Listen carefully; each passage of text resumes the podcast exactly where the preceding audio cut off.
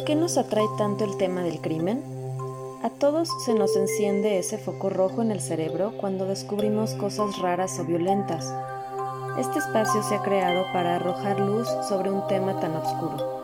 Soy Marcela Brilo, acompáñenme a hablar de crimen en nuestro rincón escarlata.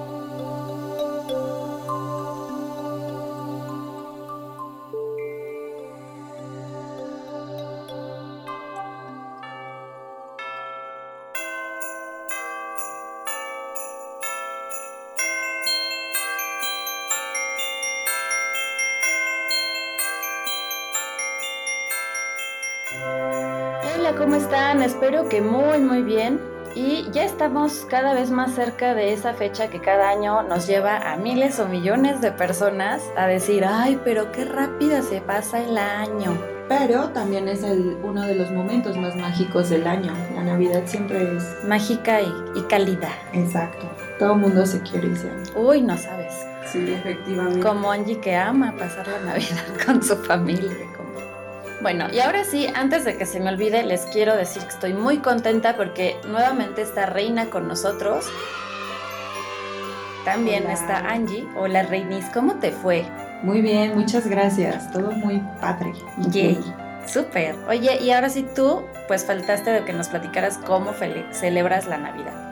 Ah, bueno, la Navidad sí es como una fecha muy importante en mi familia. Entonces, sí o sí, esa la paso solamente con mis papás. ¿ok? Bueno, mis papás, mis hermanos, mis cuñadas, mis sobrinos. O sea, sí es grande la reunión. Sí, más o menos, ajá.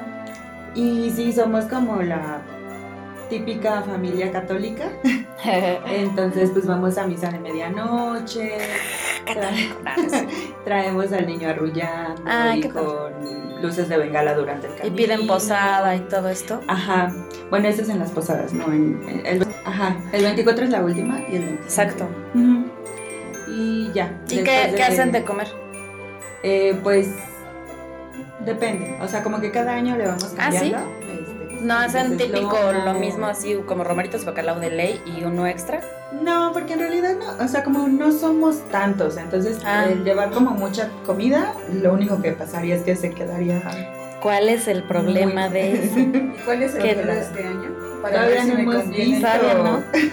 No, no, no. ¿A ti te Bueno. toca, o sea, sí, ya- ahí participas en la comida o solo la disfrutas? No, la pedimos. Ya hace, Ah, hace tiempo sí la, la preparábamos y así, pero es demasiado trabajo. Ay, y no no hay sabes. necesidad. No, pues ahora sí que a, a nuestros escuchas de Israel, porque ya también hay escuchas en Israel, Ay, qué cool. somos ya muy internacionales. Y a todos los demás de Argentina, de Panamá, de Costa Rica, de todos los demás países. Así que a todos nuestros oyentes internacionales, pues ya ven que aquí por lo menos hay una que sí es bien tradicional con sus, pues así como todos los rituales de mecer al niño, de, de todas las cosas así muy, muy católicas de, de México, ¿no?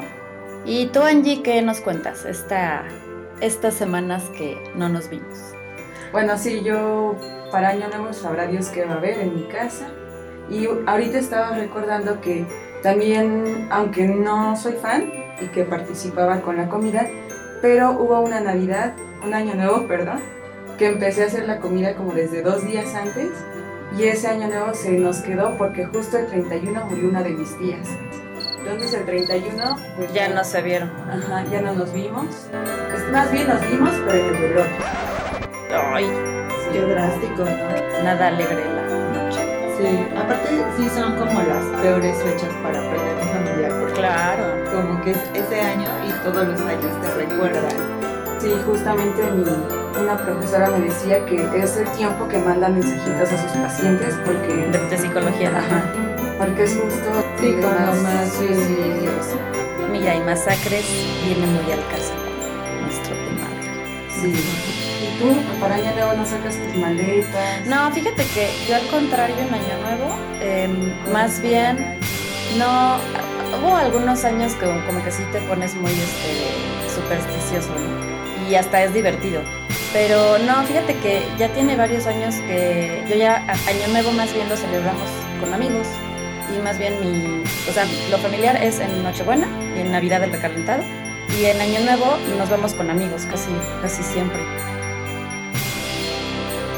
Así es, y como mencionábamos en el episodio anterior, la Navidad o celebración de Año Nuevo, vaya, estas fechas de, de fin de año, que reúnen a las familias, algunas lo hacen sinceramente felices, pero otras con mucho más obligación de sentirse así como entusiasmadas que, sentirlo de verdad.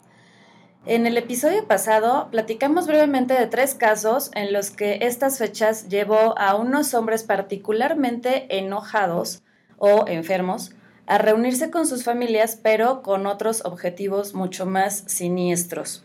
Así es que vamos hoy a revisar otra pequeña serie de casos de navidades trágicas, pero que de cierto modo hasta el día de hoy nos siguen cautivando por el misterio que los rodea o el simplemente tratar de entender cómo es que algo que venía fluyendo armoniosamente pudo salir tan mal por un descuido o exageración de una persona anónima.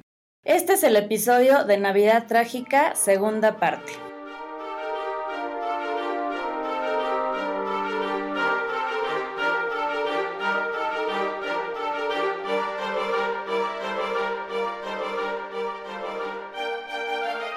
Antes de continuar, les recuerdo que si les gustan nuestras historias o algo que les guste de este programa, no dejen de suscribirse por favor a, eh, pues ya que sea, ya sea que tengan Spotify o Google Podcast o Evox, etcétera.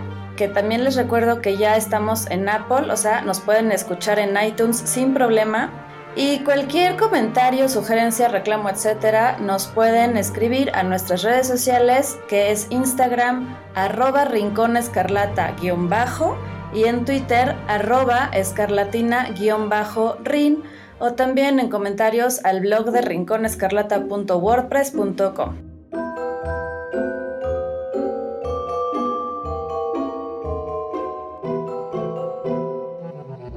les quiero contar una historia que casi no conocemos acá en nuestra zona centroamericana, sudamericana.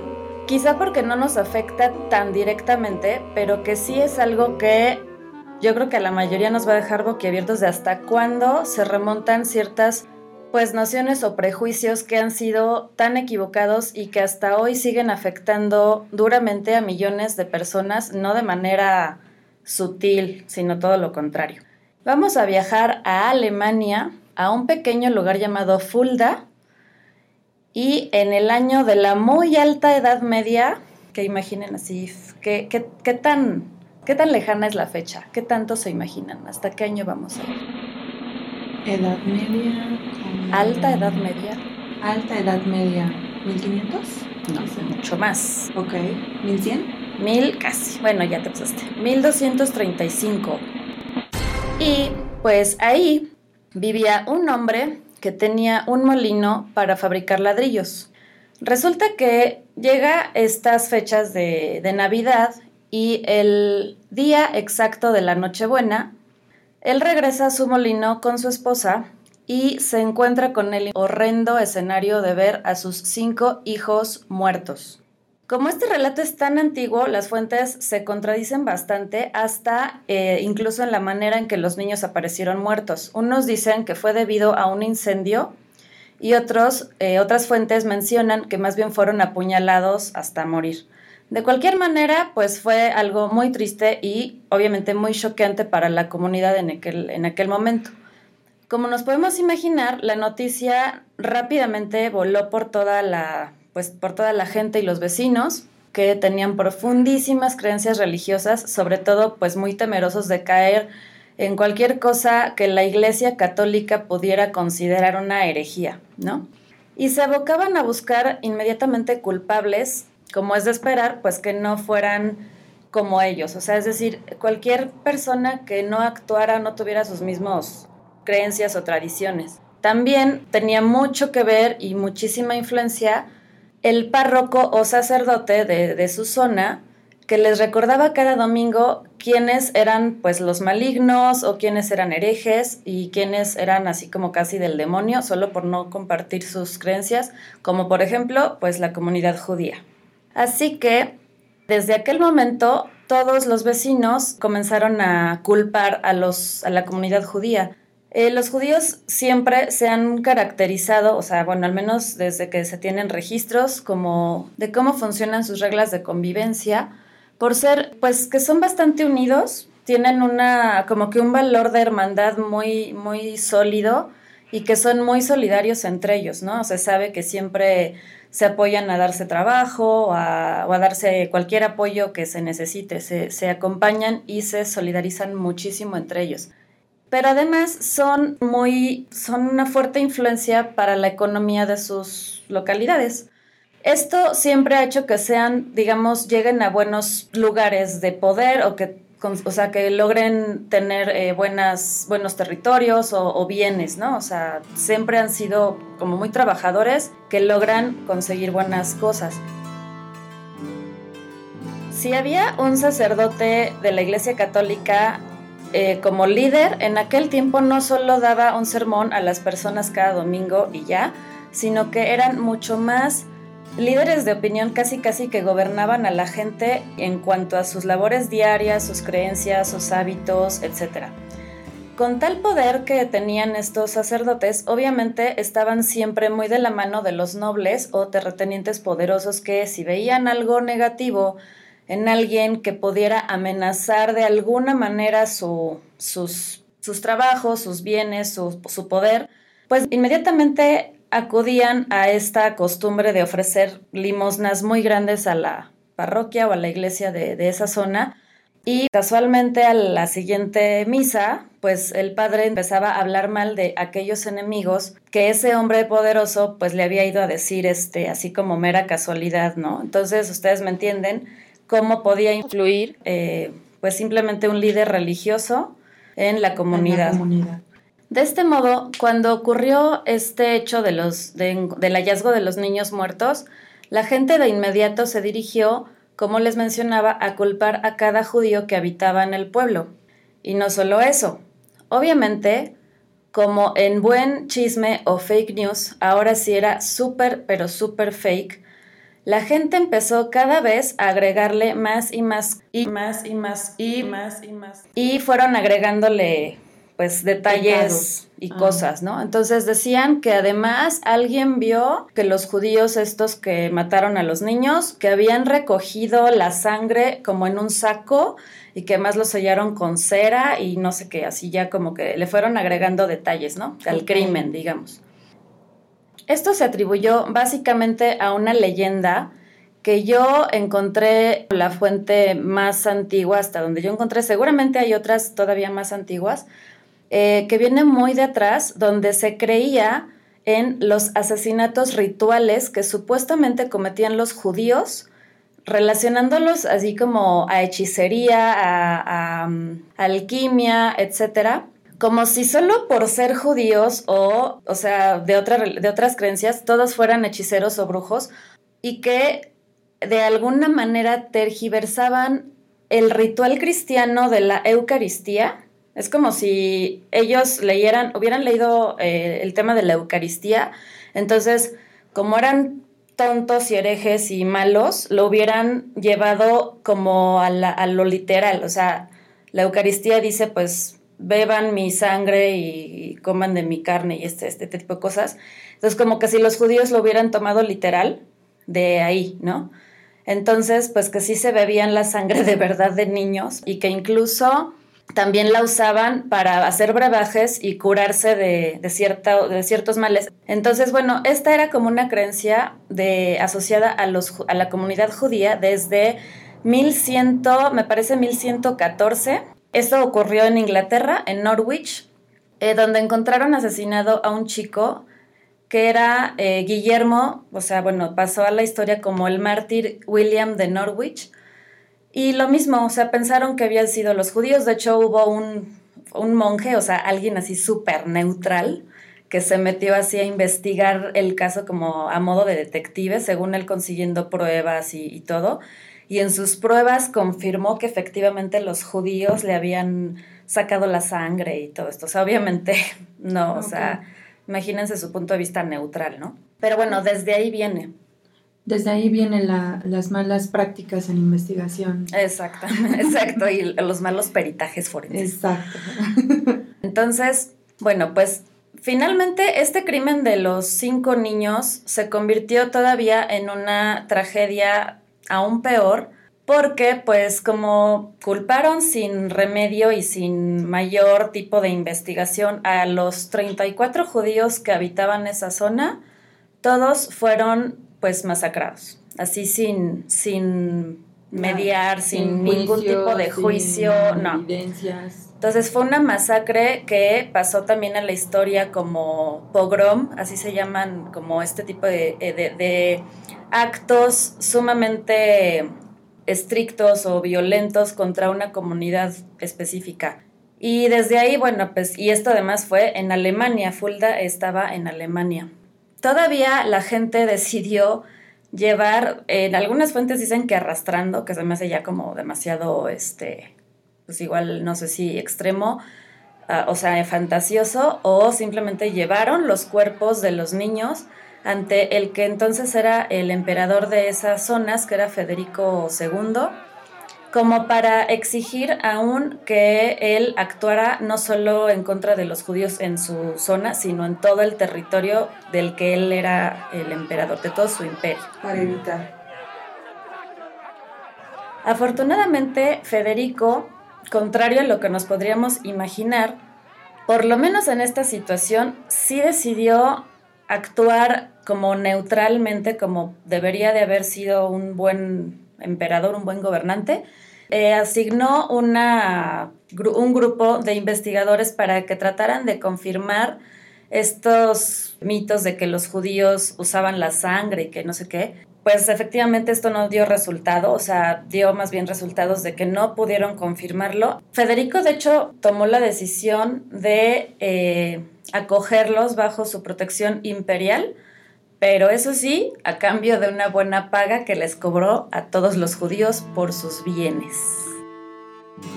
Ok, ok. Entonces, el negocio estaba incluido. Claro, sí, no, no dan paso sin guarache.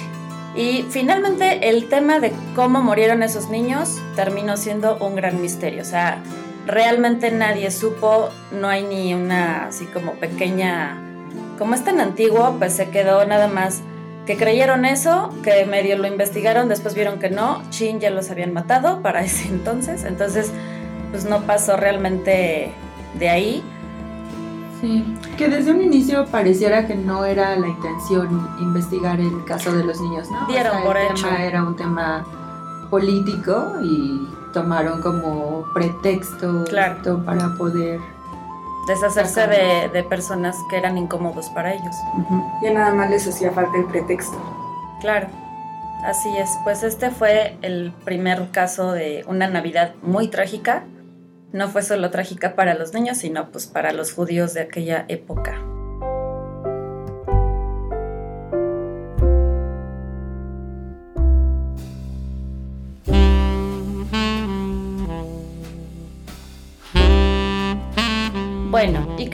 A ver, Angie, ahora sí tú te animaste a, a investigarnos una pequeña historia, ¿verdad? A ver, ¿cuál es tu historia? Cuéntanos. Sí, esta historia se llama El desastre del Salón Italiano o la masacre de Michigan de 1913. Wow. Sí, estuve revisando y justo cuando puse en, en Google este estado, me salió lo del tiroteo recién del adolescente. Ah, No sé si se- se ay, bueno. Sí, que además los papás este, también ya están eh, pues presos, ¿no? Sí, están siendo juzgados para, bueno, como responsables de, Y súper de responsables. esta tragedia, pero en una de las notas que encontré como paréntesis antes Ajá. de comenzar esta, este caso que les traigo, mencionaron que esa pistola que se utilizó la compraron como un regalo prenavideño. Los gringos son muy, muy navideños y, y muy violentos, entonces como que todo va de la mano en sus vidas. Me parece que un senador o un diputado también se tomó una foto familiar con cada uno de los miembros, hasta niñitos chiquitos, cada uno con un arma. Así, esa fue como la postal navideña que mandaron de felicitaciones hacia todos sus amigos. Ok. Pues así.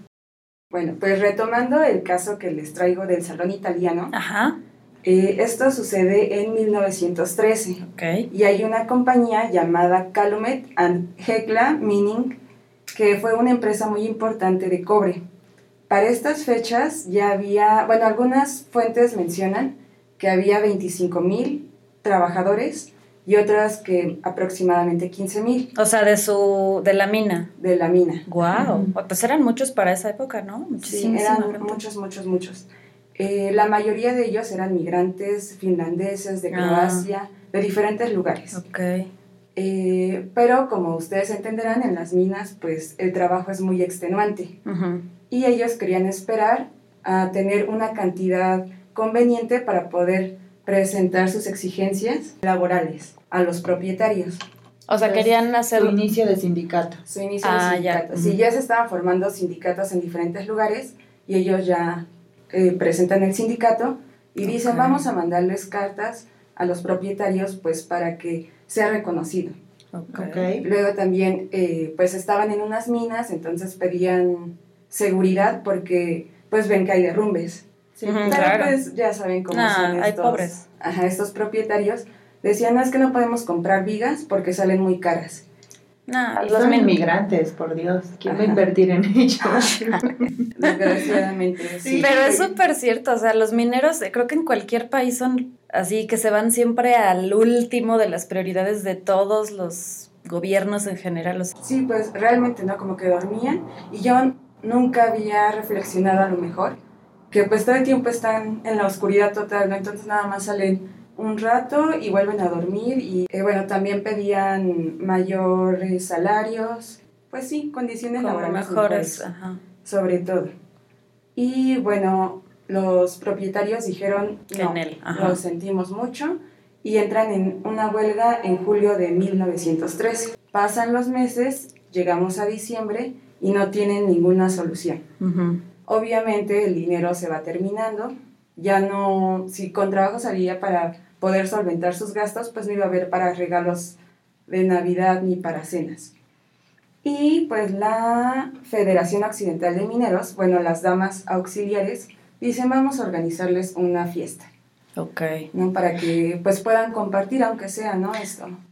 Y esas damas eran como bueno, o sea, no eran, digamos, una rama de, la, de los dueños o eran como neutrales. No, estos eran como de la organización del sindicato.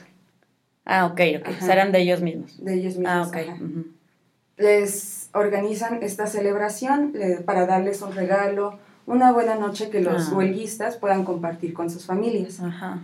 Esta celebración se lleva a cabo en el Salón Italiano, que era de dos pisos, y para tener acceso a él había una pequeña escalera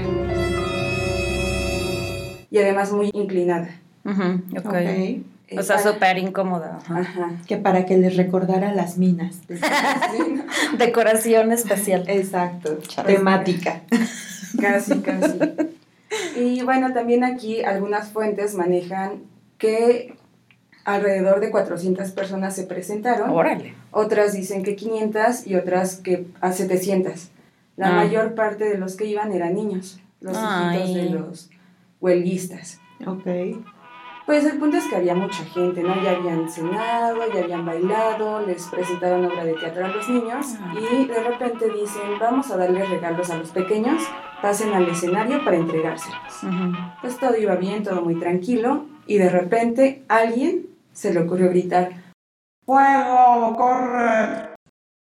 Entonces, por lo menos 400 personas tratando de salir por esa escalerita. Estampida. Ay, qué horror. Una estampida humana. Ay, se me hizo súper triste. Los niñitos. Ajá, ay no. Sí, y bueno, esto me recordó mucho a uno de mis traumas. La sección de... En terapia con Angie. Eh, no sé si recuerdan que por ahí de 2008, 2009 hubo algo, una estampida muy similar en una... News Divine. En un bar discoteca. Sí, aquí en México. sí, sí, sí, Oh, sí. ¿Estabas ahí?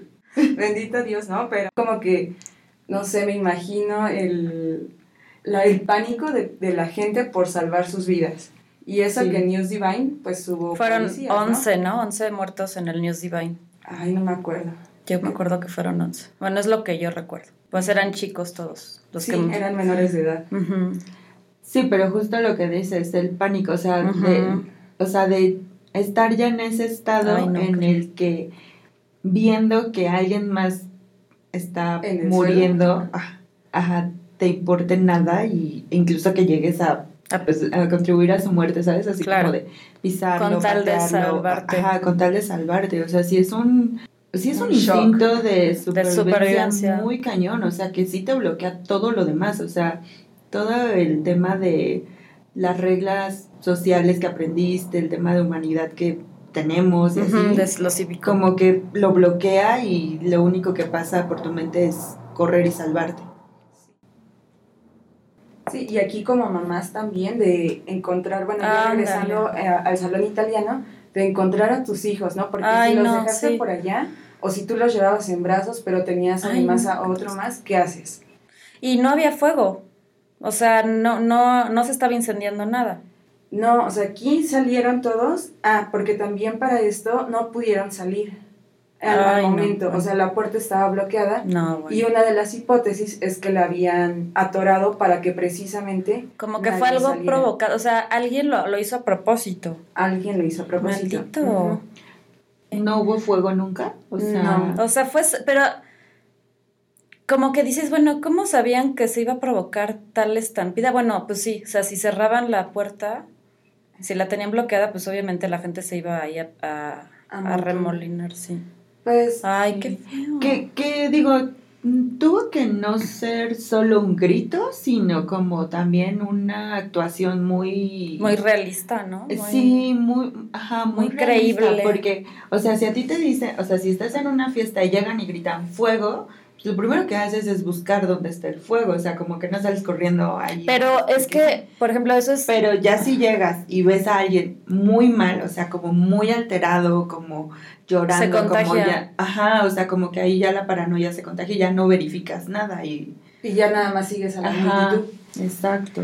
Sí, pero, sí hay gente que también agarra, o sea, se, se, se sugestionan rapidísimo. Por ejemplo, eh, bueno, muy rápido o sea, por ejemplo, cada vez que hay un temblor aquí en México, un sismo, eh, yo ubico, por ejemplo, ya simplemente el tema de, la, de oír la, alarma sísmica, por eso hay mucha gente que hasta ha muerto de, de infartos por el miedo que les genera, aunque, o sea, como dices, en vez de voltear a ver si de verdad está temblando, si, si realmente está en peligro tu vida, ya es como, como que actúa más rápido tu instinto de protección eh, antes de que tu sentido común, ¿no? Siento que eso le pasa luego a mucha gente. Y si hay alguien que sí tiene sentido común y ve de repente a una bola de, locos gritando, pues ya, entonces, aunque tengas sentido común, pues te gana ahí el, ver mucha, pues mucha como caos, ¿no?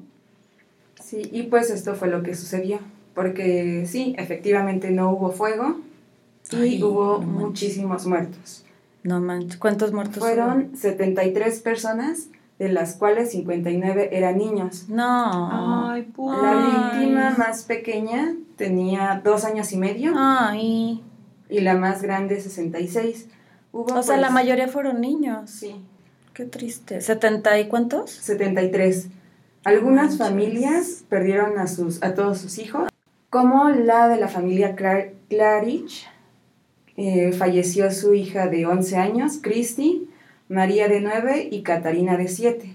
Y pues también hubo varios niños que quedaron huérfanos.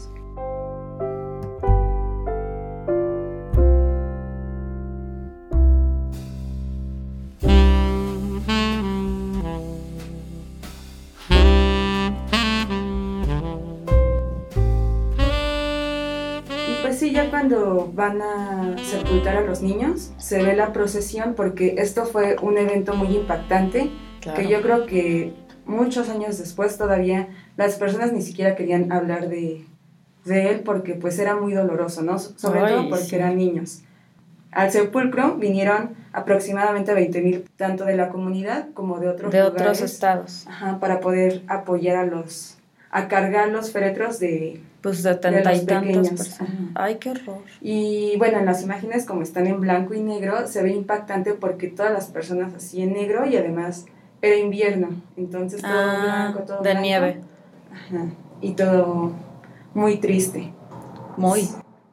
Y bueno, ya para finalizar, nunca se supo quién gritó. O sea, que lo fue como el asesino, pues, real, ¿no? La pregunta si será así, ¿fue a propósito? Bueno, porque si, si la puerta estaba bloqueada, sí, sí fue planeado. Es que ahí van otras teorías Mm. que mencionan que las puertas, si se abren hacia adentro, este, no era que las hubieran bloqueado. Ah, pues que estás personas. empujando. Ajá, o sea, dependía de hacia dónde se abrían las puertas. ¿Y no supieron? Creo que al parecer no. ok. Y también Mm, para... O sea que no es una seguridad, ajá. Ajá, no se sabe. Muchos también piensan que la persona que gritó fue un aliado de los propietarios y nada más quería hacer la maldad. No era tan... No o sea, dimensionó. No, no, pero- dimensionó ajá. todo lo que podía ocasionar. O sea, solo fue por... Hacer la mala la, broma. la noche y que no se divirtieran y que no estuvieran bien. Sí. Pero sí suena... sí, sí, sí, estaban justo en ese pleito de la huelga y todo. Sí, y pues eh, para el 27 de diciembre fueron aprendidos varios periodistas que publicaron notas en donde mencionaban que este acontecimiento pudo haber sido un asesinato. O sea, ¿lo- ¿los aprendieron? Sí, porque Chale. pues como nunca se supo qué fue y no había evidencias ni nada, entonces no podían ellos eh, dar declaraciones o pensar que había sido un asesinato cuando pues pudo haber sido nada más un accidente, ¿no? O una mala broma. Una mala broma. Ajá. Ok. Eh, Estoy de acuerdo, pero obviamente el hecho de que tomaran así la decisión tan drástica de aprender, o sea, de, de hasta arrestarlos, pues ya es como muy, es- o sea, exagerado, ¿no? Como que dices, pues el que nada debe, nada teme. Entonces, como que eso también está sospechoso, ¿no? A ese nivel, o sea, de arrestarlos. También lo triste de este caso es que al siguiente año se levanta la huelga, pero tras esta tragedia y todo, no consiguieron absolutamente nada. O sea, todo siguió igual. Uy. Todas las o sea, con todo y la tragedia no, no se les dio removió nada. así el sentimiento. Todo pues Wow. continúa igual. No inventen. Yo de este caso sí no tenía la menor idea. Eh, Era algo que no conocía, pero sí está súper triste, la verdad. El hecho de que hayan sido, sobre todo que las víctimas hayan sido niños, está, En su mayoría. está como muy fuerte. Ay, eso. sí. Y que no hayan conseguido nada está todavía peor, ¿no? O sea, de menos al- algún tipo de mejores condiciones o prestaciones o así. Sí, Que se hubieran Este- conmovido un poquito los hijos de puta. no te cuesta nada tener bien a tu personal, ¿no? O sea, la gente que justo te genera esa riqueza o por la que te- tienes esa riqueza.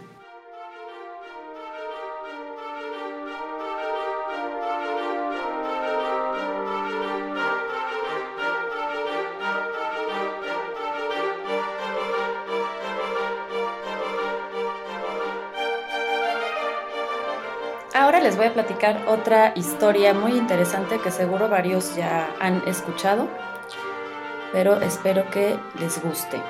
Hay zonas que, pues nos guste o no, son particularmente navideñas. Casi en su totalidad Estados Unidos es un país que exalta estas fechas con demasiado entusiasmo. Y comercialmente, pues no se diga. Han logrado que la Navidad, de hecho, se venga festejando a veces hasta con tres, cuatro meses de anticipación, ¿no? Una de estas comunidades es el pueblo de Madison, Carolina del Norte, en el cual cada 25 de diciembre se reúnen religiosamente centenares de personas, a veces hasta de condados aledaños o estados aledaños, para pasear por el pueblo, convivir, comer en conmemoración al famoso crimen de la familia Lawson, ocurrida en 1929.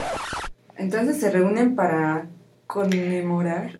Así Ajá. es, exacto. Qué creepy. O sea, re- exactamente, se reúnen para conmemorar esa fecha y pues ya aprovechando que es Navidad, pues ya, o sea, también se- es como que es así su modo de celebrar la Navidad, yendo a festejar, no festejar, pero pues sí como a recordar y a pasear por el museo que se encuentra en el segundo piso de una, pues es como una cafetería, librería. Y que siendo honesta, si viviéramos en ese estado, seguramente iríamos. Claro. Pero en Navidad. no, lo sé. Tengo mis dudas. sí, creo que yo también sería de las que iría a visitar el museo. Sobre todo así como, ay, vamos a festejar y de paso la tradición de cada año, amigas. Mientras estás con tu ponchecito. Ajá. Con cañas. con cañas. Ajá, ya lo, lo, lo tropicalizaríamos a, México. Exactamente. Escuchando tus villancicos. Y así, mientras ves un féretro antiguo y... Visualízalo, pero es muy buena idea. Piénsalo. Yo creo que sí, nos podríamos ir ahorrando nuestro siguiente, para nuestra siguiente Navidad, hacer nuestro viajecito. Pues a unos 32 kilómetros al sur de Madison se encuentra otro pequeño pueblo llamado Germantown, que no se confunda con Germantown, o sea, es así, Germantown, un poblado muy pequeño en el que alrededor de la primera década del siglo XX, específicamente en 1918, se asentó junto con su familia un granjero de tabaco de nombre Charles David Lawson. Él llegó con su esposa Fanny y sus cuatro hijos hasta ese momento, Mary, Arthur, William y Carrie. En 1920, es decir, dos años después de que, de que se asentaran en este lugar, el pequeño William contrajo neumonía y falleció, que por cierto fue de lo mismo que había fallecido el padre de Charlie. O sea, el Charlie es el patriarca, ¿no? Su papá y su hijo fallecieron de neumonía, cosa pues que era bastante común en aquella época. Ya más adelante llegaron eh, a sus vidas sus siguientes hijos Mabel, James, Raymond y al final la pequeña Mary Lou. Entonces eran siete hijos que tenían desde los 17 años hasta cuatro meses. O sea, se la pasaron teniendo hijos así, uno tras otro.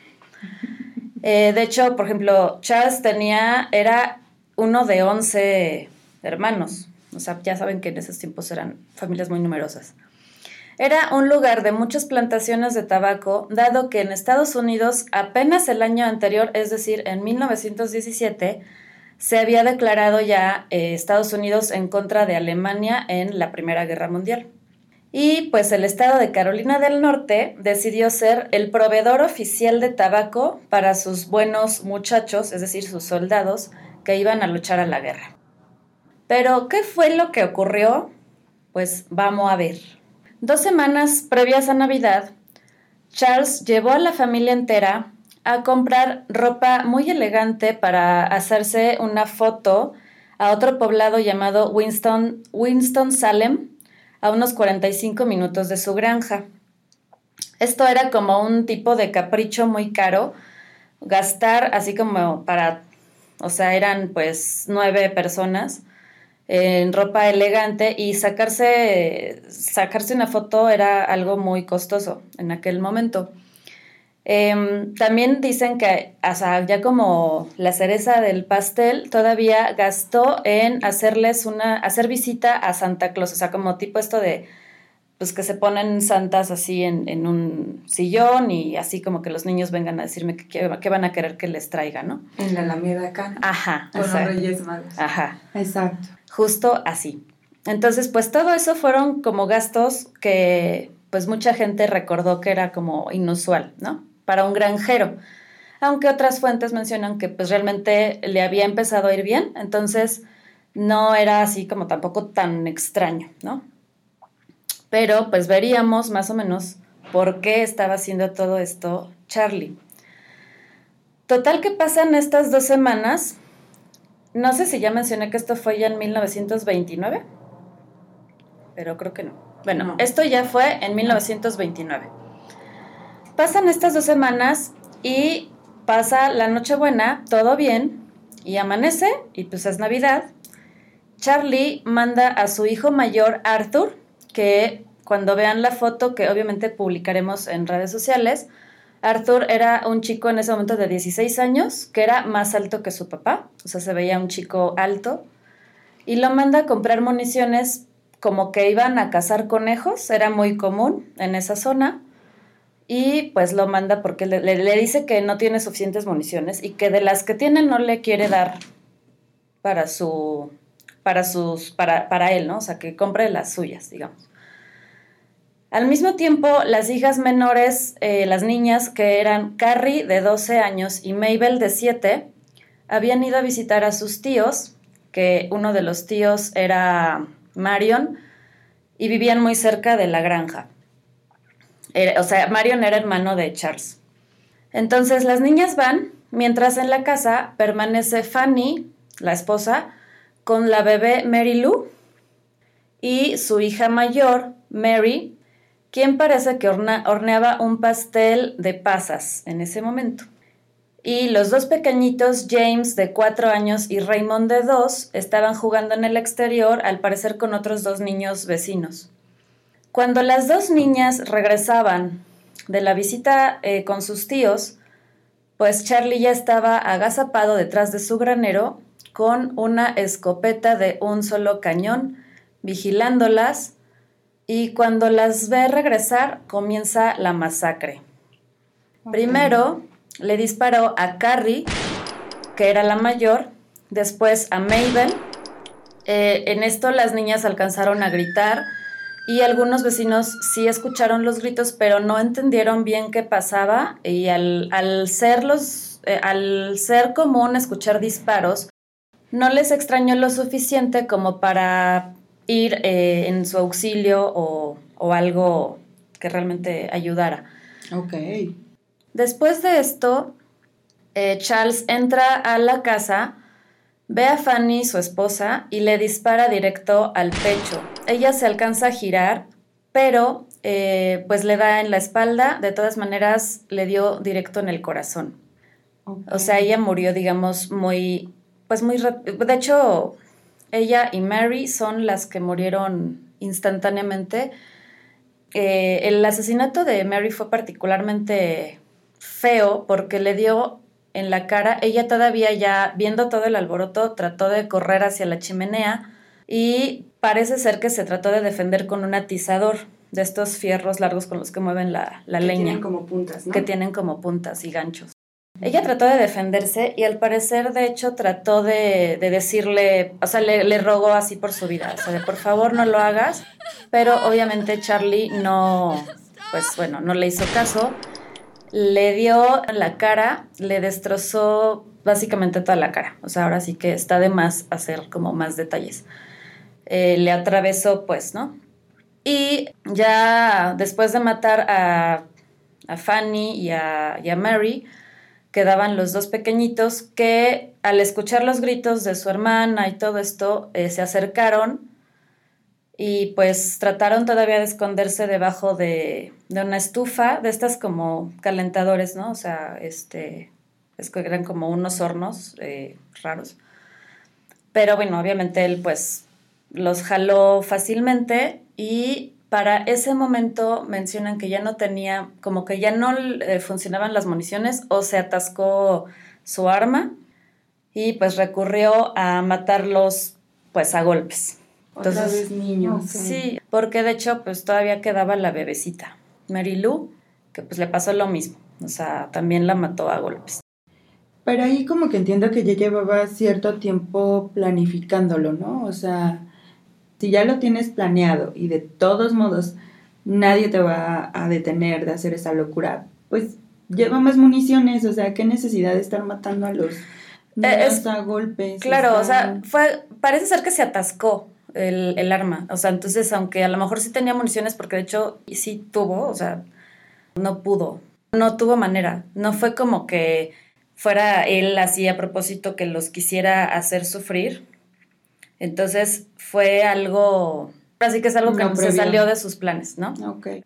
De hecho, eh, después de, de matarlos a todos, esto no lo mencioné, pero precisamente por alguna razón las dos niñas, las primeras, no murieron al instante porque no les dio como tan directo. Eh, entonces quedaron vivas. Él cuando se dio cuenta, igual pues las tuvo que rematar de la misma manera. Y las arrastró a todos, eh, a todos los, que mató. Eh, ya cuando los, los metió a todos a la casa, eh, los puso lado a lado, les apiló algunas piedras debajo de sus cabezas a modo de almohadas. O sea, bueno, como para que las cabezas les quedaran un poquito elevadas, les cruzó a todos los brazos y les cerró los ojos. O sea, como fue como un gesto de compasión. Eh, obviamente ya empezó a, a esas alturas a llegar gente que había escuchado los gritos, los tiros, Charlie alcanzó a huir al bosque, se dice que ahí pasó varias horas rondando y pensando, quizá pues lamentándose o maldiciéndose. Después de varias horas, por fin tomó valor, se colocó una de las armas porque parece que llevaba dos y se disparó directo al pecho. O sea, no se disparó a la cabeza, sino al pecho. Cuando lo encontraron, notaron muchas pisadas en círculo eh, en el árbol donde se halló su, cuerpo. O sea, eso indica que sí estuvo como caminando alrededor, como dando círculos. Y solamente encontraron dos notas a medio escribir en sus, en sus bolsillos. Una decía Trouble will cause, algo así como problema causará, o un problema causará. Y otra decía No one to blame, o sea, como no se culpe a nadie y fue todo lo que se supo. Evidentemente la noticia ocupó las primeras planas de varios diarios de la, de la época, ya sea que fueran del Estado o no, o sea, fue obviamente algo nacional, ¿no? Sí. Ahora, el misterio es por qué lo hizo. Como dices, o sea, todo esto pues, se nota claramente que lo planeó y mencionan que esto de la foto fue como un legado que él quiso dejar, ya que no iba a tener familia, o sea, que, aunque dejó vivir a Arthur, si, si nos ponemos a pensar. O sea, ¿por qué también había dejado, por qué había mandado a Arthur a un mandado, no? Entonces, pues hay dos teorías básicamente.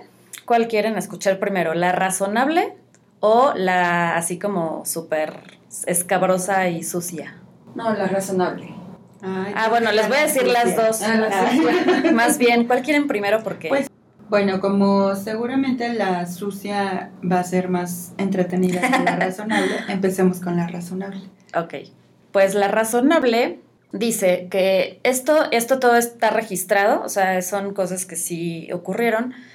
Eh, un día, alrededor de dos años antes de lo sucedido, se encontraba en sus labores de granjero con un hacha, pues picando y moviendo, yo creo así, no sé, cosas, no dicen exactamente por qué tenía el hacha, cuando de pronto la punta del, del hacha se atascó, o sea, se quedó ahí como atrapada en un cable, así es como lo encontré.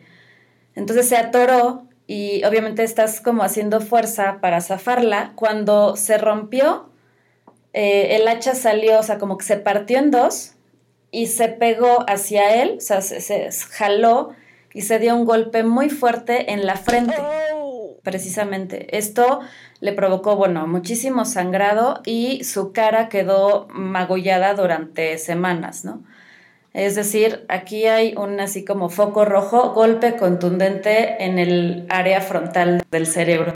Luego, Aproximadamente un año antes de los asesinatos, Charlie tuvo una fuerte pelea con un hombre afroamericano por un accidente que ocurrió en un almacén de tabaco. El hombre empujaba un carrito cuando pasó en eso junto a Charlie y pues podemos decir que sin querer lo golpeó en la pierna. Pero Charlie se molestó mucho. Entonces le dijo la palabra N, o sea, nica, que ya ven que en Estados Unidos es como súper prohibida, pero pues estamos en México y aquí la podemos decir. Era ya desde entonces un gran insulto, así que el, hombre se enfureció y ahora sí volvió a golpear a Charlie con el carro, pero ya a propósito. Y vaya, pues terminaron a golpes. Eh, no solo fue golpes, sino que pues el, el afroamericano parece que traía un puñal y lo apuñaló. Esto llevó a que Charlie se quedara dos semanas eh, hospitalizado.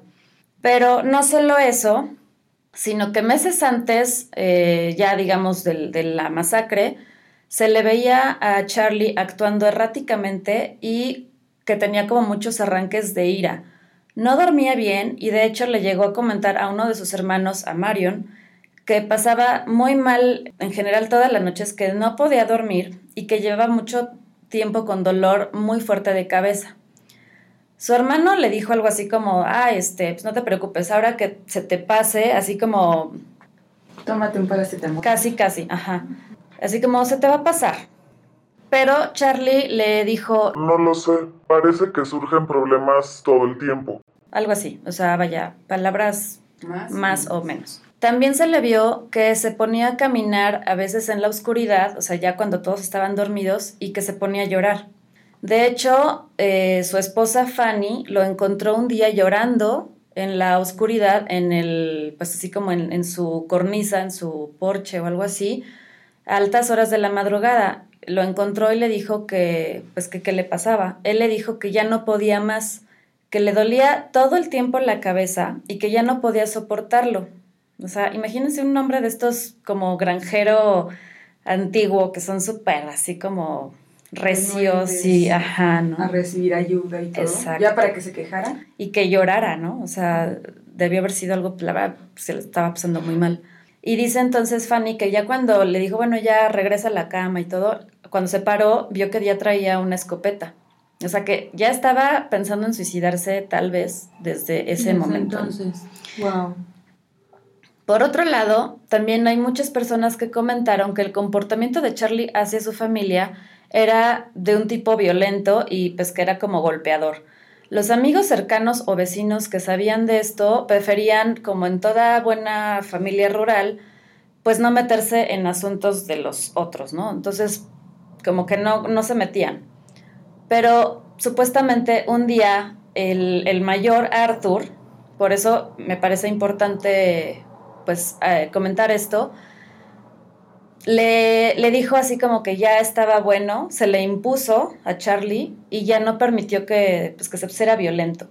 Que a partir de ese día Charlie eh, ya no se volvió a meter ni con él ni con nadie de la familia.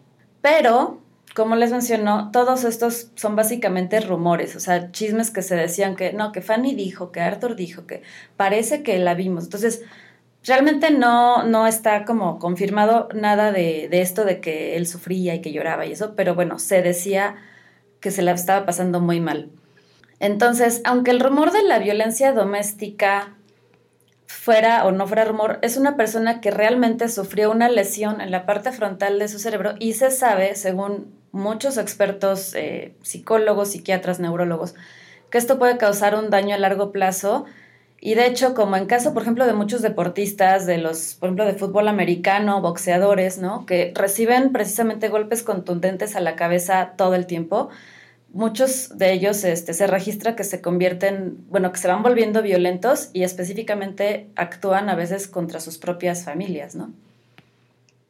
Entonces, bueno, esa es como la teoría, la, teoría, razonable. Y pues me parece bastante plausible. Ahora, vamos con la teoría escabrosa, sucia. Ok. Sucia. Otro rumor empezó a sonar fuertemente ya casi 100 años después del acontecimiento. Y también esto es a modo de rumores, se supo o se dijo que un día la hija mayor Mary le platicó a una de sus amigas que estaba embarazada. Y que el padre era nada más y nada menos que... Pues el papá. Charlie, exactamente. Muy bien, se dijo eso. Esto salió a partir de que la principal autora o investigadora de este caso eh, norteamericana, Trudy Smith, pues empezó a contactar a varios familiares o eh, descendientes de personas que en aquel momento fueran, fueron relativos o, cercanos a la familia. Este rumor surge de declaraciones de que escucharon a Fanny afligida por la relación incestuosa que su hija y su esposo mantenían. O sea, Fanny sabía, supuestamente. Pero las que lo mencionan, por ejemplo, es una de las sobrinas que en ese momento pues tendría, o sea, una sobrina que escuchó que su tía Fanny llegó a decirle a su mamá estas cosas, pero esta mujer en ese momento tenía como seis años. Entonces, pues los niños y los borrachos siempre dicen la verdad. Entonces, nada. Pero a ver, ¿por qué no lo dijo desde entonces? Porque tenía Cuando era niña. Probablemente no le iban a creer. O sea, si la mamá si ahorita tú no le estás creyendo y ya pasaron. No, no le estoy creyendo porque lo dijo 100 años, bueno, no 100 años, o sea, como 80 años después o, algo así. Vaya, es pues es que son cosas complicado. que no se tratan de familias conservadoras de esos años. Bueno, pero la teoría entonces es que como estaba embarazada y él no quería que nadie se, se enterara o qué show, y entonces mató a todos. Ajá, o sea, eso es exacto, como que por la pena, ¿no? O sea, como la vergüenza. Ay, pero entonces qué culpa tenían de su pues es que su vergüenza. Es de esas cosas que yo sí le voy más a que por el golpe que tuvo en la cabeza. Ah, sí. Y puede ser que a lo mejor si estuviera embarazada, o sea, todo eso del incesto también es posible, por supuesto. Pero no creo que eso haya sido realmente la causa, sino que pues ya estaba dañado de todo. Igual fue lo que detonó ¿no? Ándale, también. Un brote psicótico y ya. O sea, que ya tuvo un. Como, como buscar una solución demasiado drástica, algo que él creía o que él estaba adelantándose a que iba a haber una gran vergüenza o un caos, no sé. Pensé que ibas a decir que era una posesión demoníaca. Ah, no. Yo sí. o sea, uh, sí, por favor, que sea el demonio. No, pues este, pues no, te quede mal. Ah. Pues el tema es que eso sigue siendo un gran misterio, o sea, el por qué, o sea, qué lo llevó a matar a su familia. Esto fue la historia de la familia Lawson. Ah, pero, eh, ¿qué tenía que ver el pueblo de Madison, donde se celebra, bueno, se conmemora este acontecimiento? Bueno, pues resulta que no tenían en aquel momento, en esa, en esa época, en su pueblo una funeraria que tuviera elevador para cadáveres. O sea, que pudiera como transportar los cadáveres eh, por medio del elevador porque eran pues ocho muertos. Entonces la única que encontraron medio cercana fue en este pueblo. Y entonces como esa funeraria todavía conserva el elevador, que se sienten muy orgullosos de eso, de hecho, pues ahí es donde se celebra, porque fue la funeraria donde se llevó a cabo este, pues donde guardaron y embalsamaron y, y pues velaron a los cadáveres. Y hay otro tipo de datos extra muy interesantes que tal vez pues podamos hacer como un, un audio exclusivo o algo así.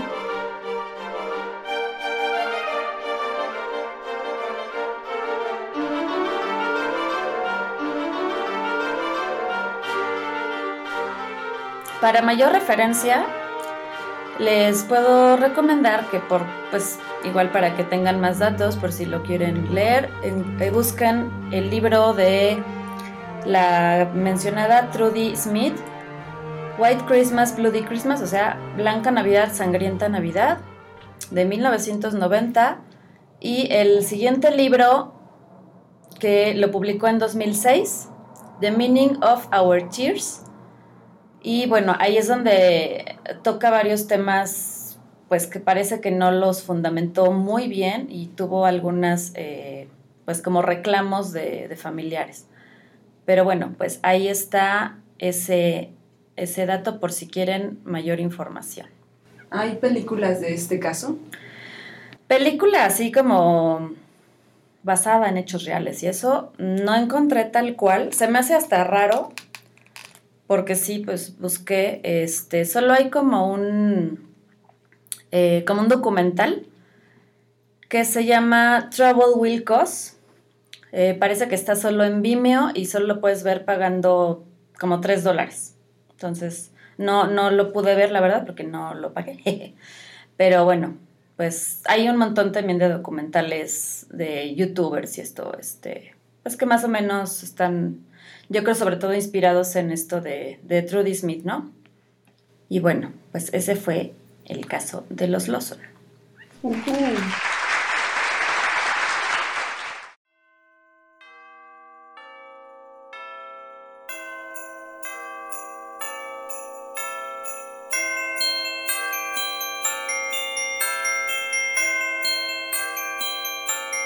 Bueno, y para terminar, pues solamente vamos así como a recordar ciertas películas o qué es lo que nos gusta más ver en Navidad. O sea, a veces son cosas que no tienen absolutamente nada con Navidad.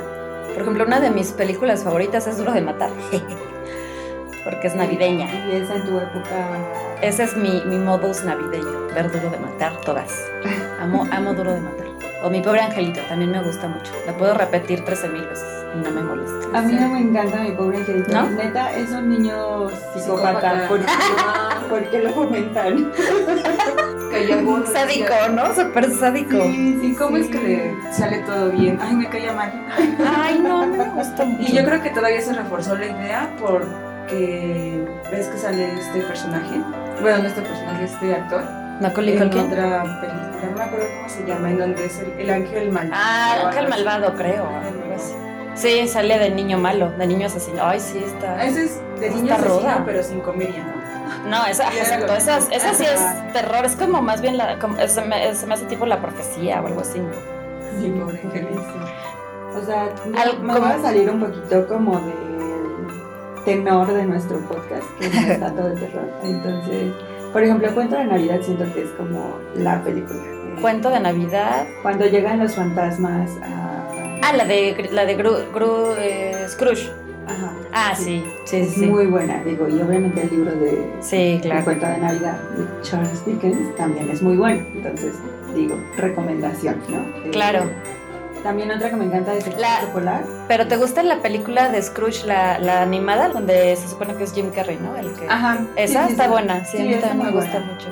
Sí, y El Expreso Polar también me gusta mucho. Es como de las películas favoritas ¿Qué te gusta ver en esta época? en esta época. Ujú. Ah, está padre. Pues sí, es que a, mí me gusta también como verte todo, o sea.